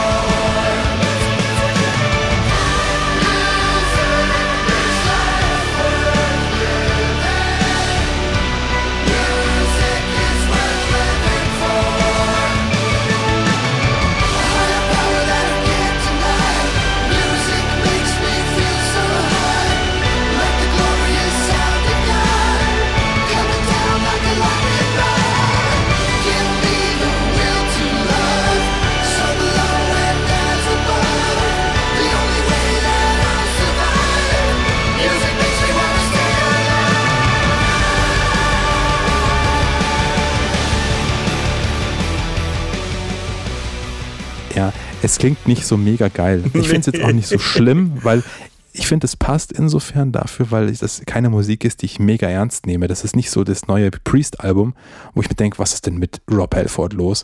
Sondern es ist halt ein Typ, der halt einfach hoch singt. Das ist wie wenn, wenn Jack Black hoch singt. Weißt du, das, das beurteile ich auch ganz anders. Aber der Rest von seinem Singen ist halt einfach, mir fehlt dieses, mir fehlt es in der Musik das auf die Fresse und mir fehlt sein krasses Gekröle. Und es ist mir alles zu wenig, also wenn man das jetzt überhaupt für das Wort verwenden will, aber im Vergleich fand ich halt das erste Album von ihm, was ich auch das Beste finde. Ich weiß nicht, ob das jetzt irgendwie rausgekommen ist mit dem, was ich sage. Ähm, finde ich halt brutal. Hm, Und dieses, ja. dieser brutale Sound im Vergleich mit diesem, äh, im, im, im, nicht Vergleich, wie heißt es, im, im Zusammenspiel mit diesem, äh, mit, mit dem Inhalt der Musik und auch, also dem Inhalt der, der, dem tonalen Inhalt der Musik, weil es sind keine bösen, fiesen Riffs. Es sind alles so Power Rock Riffs, auch auf der ersten schon. Aber so wie, sie da, wie es dargeboten wird, haut es dir halt megamäßig auf die Fresse. Ich glaube, es gibt schon einen Grund, warum. Äh, ich weiß nicht, ob er das jetzt noch macht, ähm, aber äh, früher hat er sich halt auch immer mit, mit blutender Nase und, sein, und, und so einem Blutfleck auf seinem weißen T-Shirt, er ist ja komplett weiß gekleidet, dreckiges weißes Shirt, dreckige weiße Jeans, dreckige weiße Sneakers und Haare, die immer so ausschauen, als hätte er sie drei Monate lang nicht gewaschen, dass da so Blut runterläuft. Das ist so ein Auf die Fresse Musik. Ja? Das ist auch das Cover-Foto äh, auf, auf der ersten. Er hat, wie er aus der Nase blutet. Ja? Das ist halt dieses Auf die Fresse und Party wirklich so richtig räudig und voll drauf, aber halt trotzdem mit eigentlich schönen Melodien und so weiter und so fort und halt mit positiven Texten. Mhm. Und jetzt ist es halt dadurch, dass mir jetzt diese Brutalität und dieses Rohe fehlt, ist es schon ganz okay Musik. Aber ich hatte schon echt Zeiten, ich habe es mir heute noch einmal im Bett, bin ich länger liegen geblieben und habe mir das wirklich auf Kopfhörer angehört. Und es ist schon okay. Es ist jetzt nicht mega schlecht. Aber ich hatte schon auch Tage jetzt in der Woche, wo ich das versucht habe anzuhören, wo ich echt nur noch geskippt habe und echt wirklich sauer geworden bin, wie lame das Ganze klingt. Und das finde ich halt ein bisschen schade, weil ich finde eigentlich, ähm, also ich meine, keine Ahnung, wie erfolgreich er jetzt ist hier, was hat er denn? Ähm, ja, eine halbe Million, gute halbe Million monatliche Hörer und so weiter und so fort. Ähm, der ist schon bestimmt auch irgendwie erfolgreich, ja. Aber ähm, was wollte ich jetzt eigentlich sagen? Ähm, also äh, alles lame. Faden verloren. Alles lame. Ja. Eine halbe Million dumme Hörer. die hören alle nur Party Hard die ganze Zeit. Keiner hört das scheiß Album ja. You're Not Alone. Das kannst du mir nicht erzählen, dass den Kack irgendwer anhört. Aber das Witzige ist, du erzählst darüber alles, was zu wenig ist. Es geht zu wenig auf die Fresse und es ist halt einfach dann nicht irgendwie, es soll irgendwie Gitarrenmusik sein, aber es hat eigentlich keinen Gitarrencharakter, weil es auf dem Klavier gespielt hat. Was ich übrigens nicht wusste, aber was mega viel erklärt. Also ich weiß nicht, ob du das schon jemals probiert hast, äh, einfach so zum Komponieren das Klavier zu benutzen, aber eigentlich für einen Rocksong. Es funktioniert nicht. Also vielleicht für Rock'n'Roll. Dann aber, kommt halt sowas raus wie Elton John. Ja, aber halt, aber wenn du halt Elton John dann irgendwie vom Klavier auf eine, auf eine äh, verzerrte Gitarre übersetzt, dann hast du nicht plötzlich Metal. Auch wenn es Moll ist. Also das funktioniert nicht, weil du spielst Sachen anders allein schon. Ja, es ist, es ist ja, ich meine, es geht ja schon los mit diesem, mit diesem, ich sag mal, epischen Intro mit den klassischen mhm. Instrumenten und ich finde, es klingt einfach nur peinlich.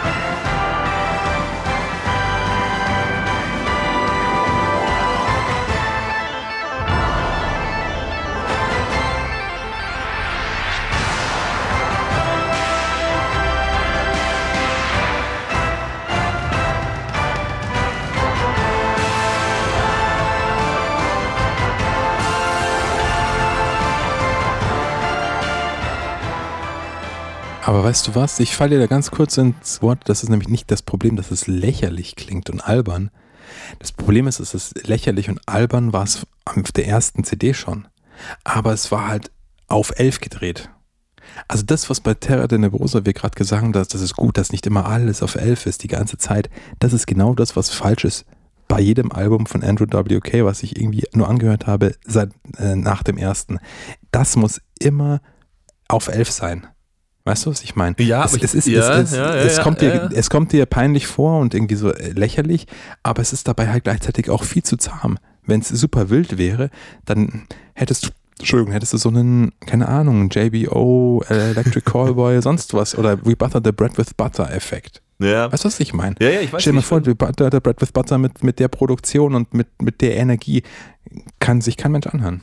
Ja, ich, ich, ich glaube halt, ähm, das ist eigentlich das, worauf ich hinaus wollte. Du sagst irgendwie sozusagen, was, was, was daran fehlt, aber der, äh, der, der Grund, warum ich gesagt habe, das ist, das ist ein Album für Gib's dir hart, ist ja nicht, weil es super, ja. super soft ist, sondern weil für mich halt ein paar andere Sachen an dem Album halt viel zu hart sind, aber halt nicht hart im okay, Sinne von, nicht im Sinne von harte Musik, sondern halt dieses, also wie gesagt, dass er mit einem Klavier geschrieben hat, das ist vielleicht schon mal eine Erklärung. Äh, eine andere Erklärung wäre es, wenn er gerade irgendwie durch eine Lebenskrise gegangen wäre oder das erste Album oder es zum ersten Mal ganz alleine geschrieben und produziert hätte, ja, sodass du dann sagst, okay, dass das alles jetzt irgendwie nicht so fett klingt und dass man bei deinen Orchestralparts irgendwie hört, dass das irgendwie der Andrew und sein Casio-Keyboard sind und nicht ein Orchester. Ähm, so, das kann ich dann irgendwie alles verzeihen, ja, wenn du es in deinem Schlafzimmer als 16-Jähriger produziert hättest. Aber das sind alles Dinge, die fehlen. Aber wir haben ja schon mal irgendwie vor ein paar Folgen äh, irgendwie drüber geredet, so Metal in Dur, ja, passiert schon mal. Gerade Power Metal und sowas. Kann schon mal, muss ja nicht alles dark und evil sein. Aber wie du es schaffst, einen Metal zu schreiben, der so übersüßt klingt wie dieses Album, das ist für mich unverständlich. Also das ist, das ist so Dur hoch 17. Also das ist sowas von, von, von nett. Ich habe die ganze, also nicht mal nett ist nicht mal das Problem, sondern ich habe die ganze Zeit das Gefühl, jeder einzelne Song ist wie der finale Song von einem Broadway-Musical.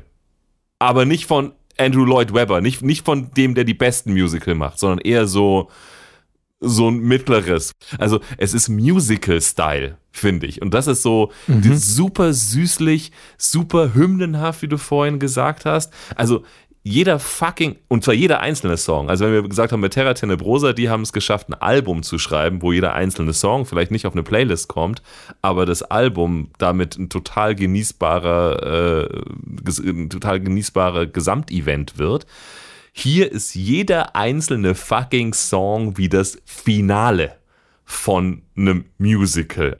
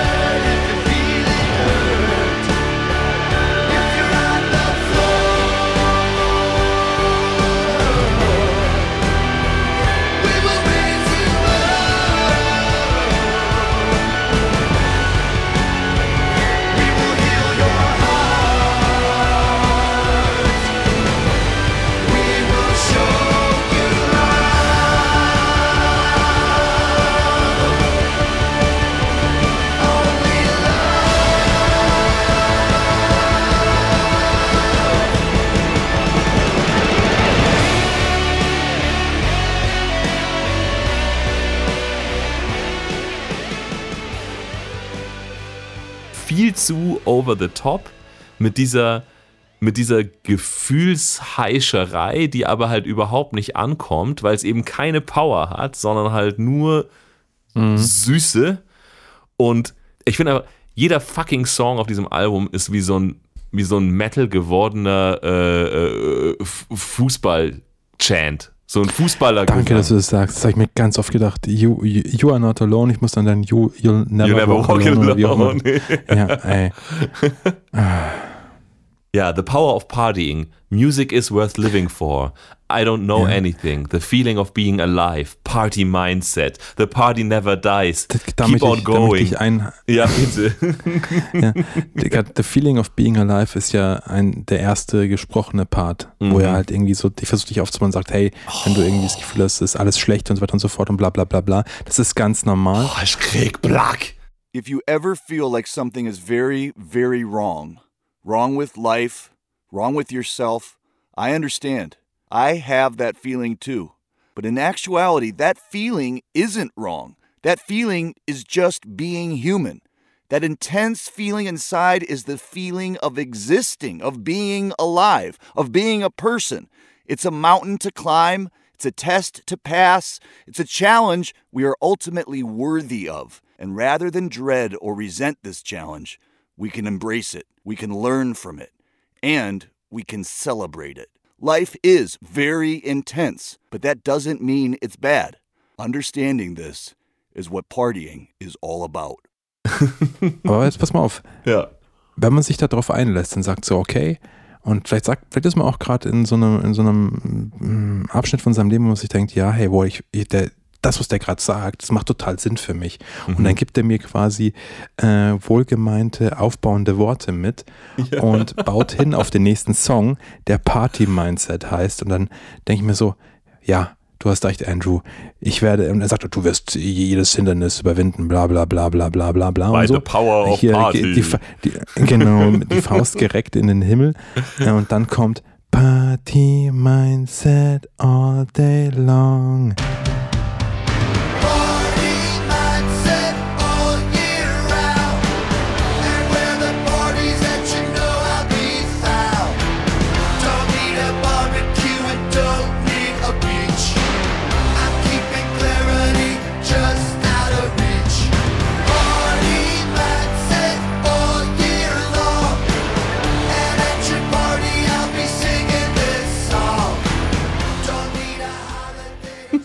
na, na, na, na, singing this song. Na, so, so, so, ein, so ein Schunkel-Oldies-Song. Irgendwann so, da, da müsste jetzt sowas kommen wie Better Get, oder wie heißt es, Get Ready to Die.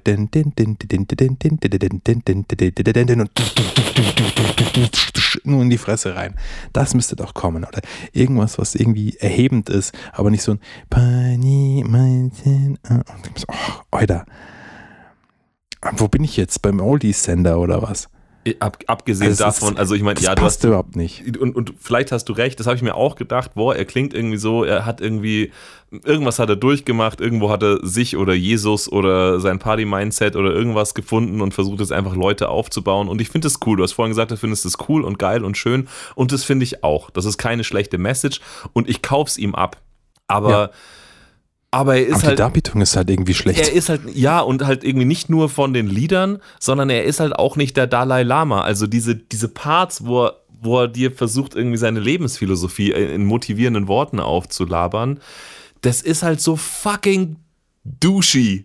Also das ist halt wirklich so, das ist so Bro-Philosophy. Das ist echt so, when you're sad, just say happy.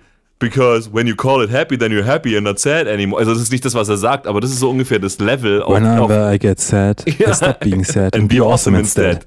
True story. Ja, das ist echt so das, das ist wirklich das Level der Deepness, wo die so, when your ass is itching, that's just a sign of being alive, you know? so ungefähr, so, so deep Oh, ist Mann. es so, ja, wenn du ein Problem hast, dann, dann, dann halt durch. So, boah, Ja, so, und das würde ja funktionieren, wenn der Song, der danach kommt, dich halt einfach mitnimmt, einfach, wegreißt. einfach idiotisches, idiotisches Party machen ist, ja. Da hast du natürlich recht. Man Ja. könnte, er könnte, ein Power-Song ist. wenn du dann sagst, okay, das ist jetzt das, er sagt mir jetzt eigentlich nur so, let's get, let's get this party started, let's go get energized und dann kommt der Let's go get energized Song, ja, okay, dann würde es vielleicht funktionieren. Aber so ist es schon ganz schön, ganz schön selbst äh, irgendwie üb- überschätzend, wenn er irgendwie sagt, ich habe hier gerade wirklich der Welt ist echt was zu erzählen und was er der Welt aber halt irgendwie erzählt, ist so lowest of the low thinking. Also wirklich so, ja, es ist total eine total nette Absicht, die du da hast.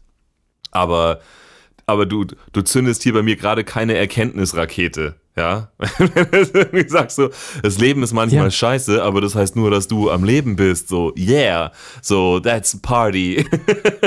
das, das, sind- weißt du, das, was er da sagt, das sind Dinge, das sind Dinge, die man vielleicht manchmal hören muss, weil man sie vergessen hat in dem Moment oder es nicht sehen kann. Hm. Aber es sind da Dinge, auf die halt dann auch irgendwas folgen muss. Der muss, der muss dich halt dann musikalisch wirklich an der Hand packen und in diesen, in, in, auf diese Pa- Hausparty zerren, wo der krasseste wo die krasseste Musik gerade läuft und alle sind mega gehypt und du kannst gar nicht anders, als dass du jetzt einfach mitfeierst. Ja. Ja. Und du das merkst, es gibt noch ein anderes Leben so. Das ist nur eine Frage Ja, der das ist- Perspektive. Eigentlich ja, geht's dir gut. Der, der musste Ja. ich halt dann wirklich Bro-mäßig halt dann packen und wir gehen jetzt feiern, Mann. Ja, lass den Kopf nicht hängen. Und das ist halt die Musik auf der ersten klingt so, finde ich. Und aber danach irgendwie nie mehr bei ihm. Also ich habe nichts gehört, was ähnlich ist. Der versucht einfach zu sehr gute Musik zu machen, weißt du? Also gute Musik, so richtige Musik, weißt du, schön und so weiter und so fort. Nicht, Ja. nicht so ein räudiges Gerumpel wie beim ersten Album, wo er noch nicht gewusst hat, was er tut. Aber ich finde, da hat er irgendwie mehr gewusst, was er tut, als, als was, als, andersrum. Da hat er mehr gewusst, was er zu tun hat, um seine Message auch wirklich effektiv rüberzubringen. Und das ist das, was ich hier halt, na gut, das macht es jetzt nicht zu einem, zu schlechter Musik, was ich da auf diesen 16 Songs habe, Hm. aber es macht das auch nicht zur Musik, die ich mir nochmal anhören will. Hm. Ich weiß nicht, ob es nicht so schlechter Musik Ja, also es sind natürlich Songs. Auf jeden Fall. Ja. Und sie sind, es gibt bestimmt Leute, denen sowas gefällt, es gibt bestimmt Leute, denen wenn sowas jetzt nicht auf den gefällt. Text hören. Und es gibt bestimmt Ja. auch Leute, einschließlich dem Andrew, die auch stolz drauf sind, wenn sie sowas schreiben. Aber es ist natürlich ähm, offensichtlich für einen Hörer, sogar zwei Hörer, die Andrew WK eigentlich mögen und schätzen, für sowohl für seine Message als auch für Musik, die er schon gemacht hat, ähm, ist es total klar, dass das, dass das einfach, ja, dass das einfach das Ziel nicht trifft. Also ja, es, ja. es sind Songs, aber es ist keine hörbare Musik und kein hörbares Album.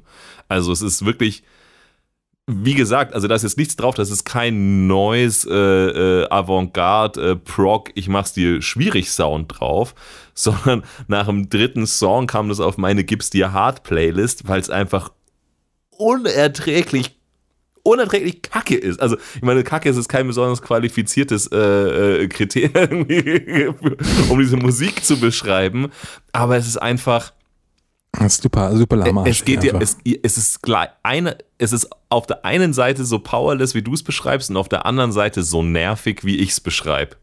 Also, wie so Leute, die so, ja, ja, es, es, es ist schon der Andrew, der dich mit auf die Party zieht und dir zeigt, dass das Leben geil ist. Aber auf der Party sind nur Leute im FC Bayern-Trikot, die Schalalala singen. Und das muss dir jetzt gute Laune übers Leben machen. So, so, so ist ein bisschen das, der, der, der Nervfaktor, den dieses Album für mich entfaltet hat. Und ich mir echt dachte, so, ich weiß schon, was du willst, weil du sagst es ja genau, du sagst es ja, Richard, ähm, er versucht halt da einfach coole, ähm, ich sag mal, viel, versucht er filigranere Musik zu schreiben, versucht er mehrschichtigere Musik, versucht er orchestralere Musik zu schreiben. Dieser, dieser Meatloaf. Anspruchsvollere dieser, Musik. Ja, anspruchsvoll. Dieser Meat- Meatloaf-Vergleich ist nicht schlecht. So eigentlich will ich hier eine Rock-Opera machen. Ich will nicht mehr Andrew sein mit seinem mit seinem Stampf-Metal-Party-Sound, sondern ich will, ich will eigentlich Queen sein, ja.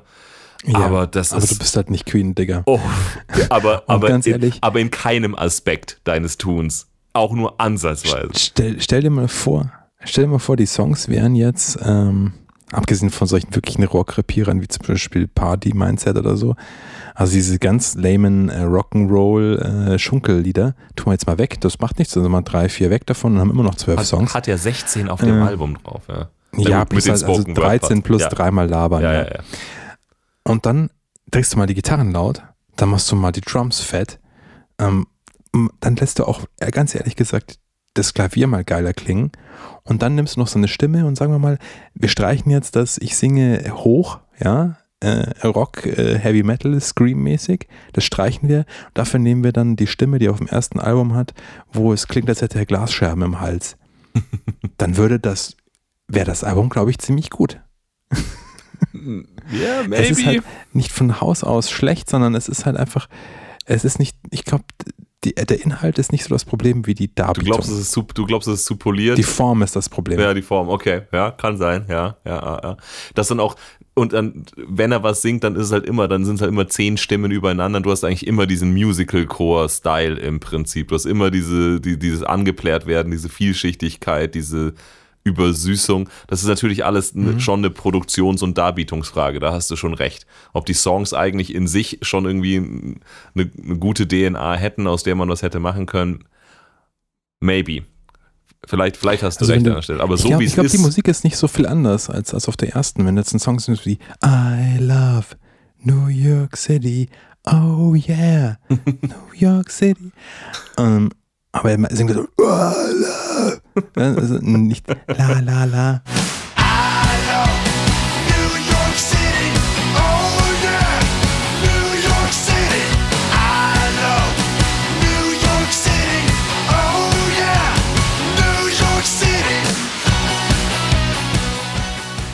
Das ist halt dann schon der Punkt, der das, den, der den Unterschied macht. Und ich weiß nicht, ob's, ob ihm äh, die Melissa beigebracht hat, "Hm, Junge, du sollst nicht schreien. Ja. Oder ob er sagt, scheiße, er kann halt nicht mehr so singen, weil äh, das seine Stimme nicht mitmacht. Fuck it, Alter. Also dann hätte ich entweder aufgehört oder ich hätte halt irgendeinen Weg gefunden, wie ich das dann doch hinbekomme, dass es so klingt, ohne dass meine Stimme kaputt geht. Vielleicht singt er jetzt auch genauso, wie er will. Ja, aber nicht wie ich will. Also ich meine, wenn er sagt, er wollte immer hoch singen, vielleicht, vielleicht, vielleicht will er auch, vielleicht will er auch der äh, irgendwie, vielleicht ist auch Freddie Mercury eigentlich seine Inspiration und nicht äh, Lemmy. Ne? Das ist echt schade, weil äh, früher war er halt was, was Eigenständiges, Cooles. Und mit dem Album jetzt zum Beispiel ist er halt was, was, was sein will, was anderes, nur in schlecht. ja, das Oder ist, nicht so das gut. ist vielleicht eigentlich der, also das ist nicht das, was mich nervt. Das ist nicht das, was mich nervt. Mich nervt dieses krasse Over-the-Top Fußball, Schalala, Musical-Style und zwar äh, 12 von 16 Songs lang und dazwischen duschige Laber, als ob er irgendwie ein krasser Philosoph wäre. Das nervt mich. Also auf der Stelle, auf der Seite ist zu viel. Aber du hast wahrscheinlich recht, dass das, was er dann tut, auf der anderen Seite echt nur ein Abziehbild ist von wahrscheinlich seinen Idolen, wo er aber eben halt nicht ähm, ja, in irgendeinem Aspekt dran kommt. Also dann sagt er, ich mache hier halt ein bisschen orchestral, äh, vielschichtig angehauchten, positiven äh, äh, Mutmach-Rock mit geilem, äh, äh, versiertem Gesang. Aber nichts davon zündet halt irgendwie. Ja, weil er halt eben weil er halt der, der, der, der Rüpelproll im dreckigen weißen T-Shirt eigentlich ist, der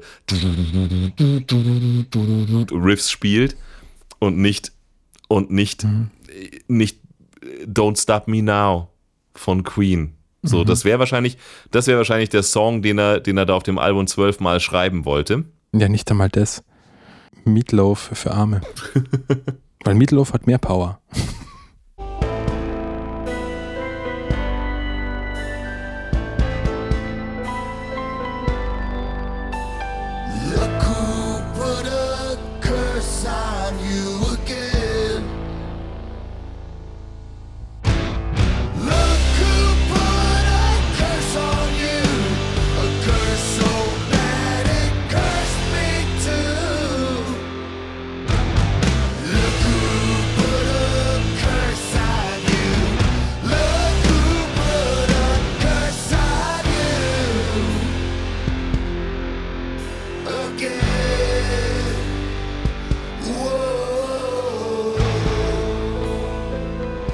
Weil Meatloaf hat mehr Power. Wenn ich jetzt an I would do anything for love, but I won't do that denke, dann hat, da geht, das, geht der Song viel mehr ab. Als irgendeiner von den Songs hier von Andrew W.K. Und das ist kein harter Song. Der von Meatloaf. Hm. Ja. Also ich weiß nicht, ob du noch irgendwie ein, äh, ein krasses Bonmot oder, oder äh, eine Eingebung zu diesem Album hattest, aber ich glaube, es ist nicht wert, mehr drüber zu sprechen, ehrlich gesagt. Ja, ich finde es ich find's halt schade, aber auf der anderen Seite, sagen wir es mal so, ich fand Andrew WK, als ich den zum ersten Mal mitbekommen habe, halt witzig und interessant und weil es halt dann auch auf dem er- ersten Album echt auf die Fresse Mucke war, wo er sich dann irgendwie voll krass äh, gewundert hat und dann irgendwie sogar ein extra eine Videomessage an Children of Bodom geschickt hat. Ähm, die habe ich mal gesehen, hey, äh, dass er, dass er so super geehrt ist, dass so eine harte und fiese und böse Black Metal Band wie Children of Bodom sein She is Beautiful covern kann er gar nicht glauben und so weiter und so fort. Und ich denke mir halt jetzt so, wenn ich da jetzt, jetzt daran denke, in diesem Moment, ja, Euder, du warst halt mit deiner I Get Wet Scheibe ehrlich gesagt nicht, nicht viel weniger härter als Children of Bodom Ja, halt waren. du warst mal das Metal. war halt das Geile. Ja, du warst ja, das mal war Metal. halt, also zumindest vom Härtegrad her, von der Musik, ehrlich gesagt, eigentlich auch damals schon nicht wirklich. Aber es war halt einfach richtig fett und hart. Und das war halt eben der geile Reiz daran mit dieser positiven Message, die er auch damals, glaube ich, schon, also die seine Philosophie hat er sich wahrscheinlich jetzt nicht über die letzten 20 Jahre ausgedacht, die hat er damals schon gewusst. Ähm, ja, dementsprechend, ja, schade. Also es ist jetzt keine Beleidigung für meine Ohren, aber ich möchte es mir jetzt auch nicht zu oft anhören. ich bin jetzt mehr so Jamai. Ja, Aber ich werde mir sicherlich, äh, wenn ich Andrew WK anhören will, äh, bestimmt die erste anhören und nicht die. Ja, also in, in meinen, in meinen äh, Wow-Feeling äh, kam bestimmt einerseits der Aspekt rein, dass es, dass Andrew WK mal Wow war, aber Mhm. eben auch, dass das, dass ich dieses Album unglaublich nervig finde und unglaublich prätentiös und ähm, äh, so, dass es auch so tut, als ob es was zu sagen hätte, aber langsam eigentlich nicht mehr viel zu sagen hat. Also diese Spoken Word Parts geben es halt einfach so krass äh, her, dass das so wart mal, ich höre jetzt gerade hier irgendwie eine Minute lang zu und was du sagst ist wirklich ähm, war jetzt die Minute nicht wert. Sorry, du bist nicht Dieb. Äh, wenn das das Wichtigste ist, also ich meine, er hat vor 20 Jahren sein Album gemacht, der ist wahrscheinlich auch 40. Also wenn das das, wenn das das meiste ist, dass du jetzt den Jugendlichen zu sagen hast, die gerade in ihrem Leben strugglen, dann, äh, dann, dann sorry, dann, dann, dann, dann sparst dir lieber.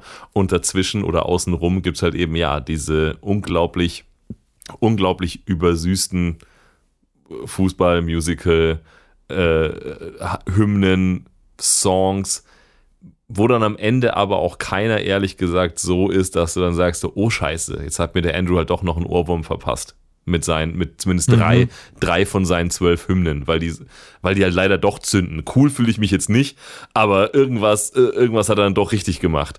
Nicht mal das. Also es Nee. ist, Aber jetzt mal meine andere Frage. Ich meine, das ist, ich habe dann festgestellt, das ist gar nicht das aktuellste Album. Sondern das aktuellste Album ist von vor zwei Jahren, God is Partying von 2021. Hast du da mal reingehört? nee, habe ich nicht, nee. Nee. Du? Ja, muss ich mal vielleicht einfach mal rein und würde mich. Nee, ja, ich bin mir nicht sicher. Ob ich nicht irgendwie, hier gibt es der zweite Song da drauf, ist irgendwie äh, 1,7 Millionen Mal gespielt. Könnte sein, dass ich das jetzt mal als Single gehört habe. Ähm, aber ich kann mich null erinnern. Ähm, aber ich habe irgendwie ein, eigentlich ein recht, ja, wie gesagt, bis jetzt, bis jetzt zu diesem Album ein ganz positives Bild von Andrew WK gehabt. Vielleicht, vielleicht habe ich da tatsächlich mal was von der aktuellen gehört und äh, das irgendwie als gut abgespeichert. Muss ich vielleicht nochmal reinhören. Aber ich glaube, vorher höre ich mir erstmal ein bisschen Terra Tenebrosa an und dann, Zum Freispielen. Ähm, und ich höre mir ein bisschen Hexes genau. an. Quasi ein Ja. positiver Spin-off-Effekt äh, von, von dieser Folge. Hexes zieht's euch rein. Terra Tenebrosa, wenn ihr mal abenteuerlich seid und oder wenn ihr eine geile Hintergrundmusik braucht, ohne Scheiß. Es ist eine gute Konzentrationsmusik. Wer irgendwas in der Arbeit machen muss oder unterwegs ist, sehr geil zu empfehlen. Andrew WK, You're Not Alone. kann ich nicht so empfehlen. Wer wissen will, wann Too Much Too Much ist, der hört sich das Album an, auf jeden Fall. Oder wann Too Much auch zu wenig sein kann. Ja. Gut, alles klar, meine lieben Freunde und Freundinnen und alle dazwischen. Word. Dann äh, sagt uns irgendwas. Keine Ahnung, was ihr uns sagen sollt. Nehmt Kontakt zu uns auf, wenn ihr uns irgendwas mitteilen möchtet. Und ansonsten, äh, Hört ihr uns nächste Woche wieder. genau. so ist es. Good Ja. Pfiat die Elias. Baba.